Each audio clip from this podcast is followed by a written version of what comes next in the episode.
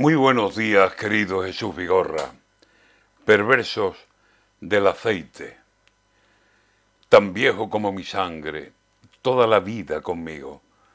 Corretea por mi memoria con travesura de niño.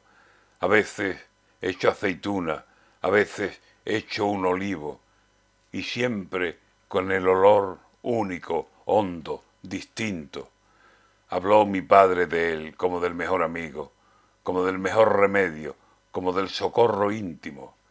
Si en la talega había pan, estaba medio servido el milagro de comer, y en la botella, tan tímido, el aceite, completando la solución.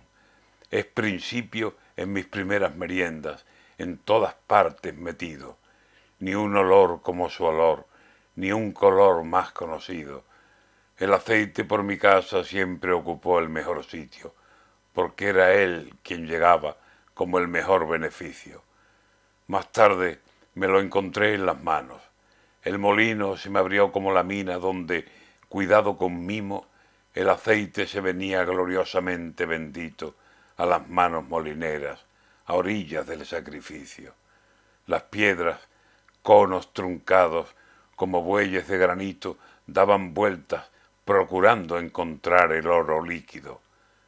Tengo las manos benditas de aceite recién nacido, dura labor de capachos y de orujo.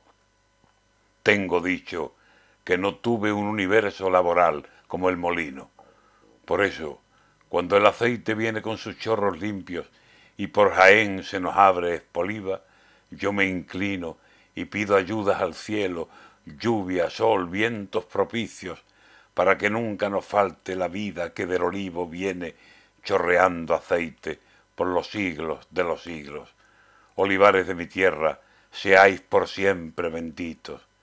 En Andalucía tenemos los más caudalosos ríos de vida, siempre corriendo a socorrer a sus hijos.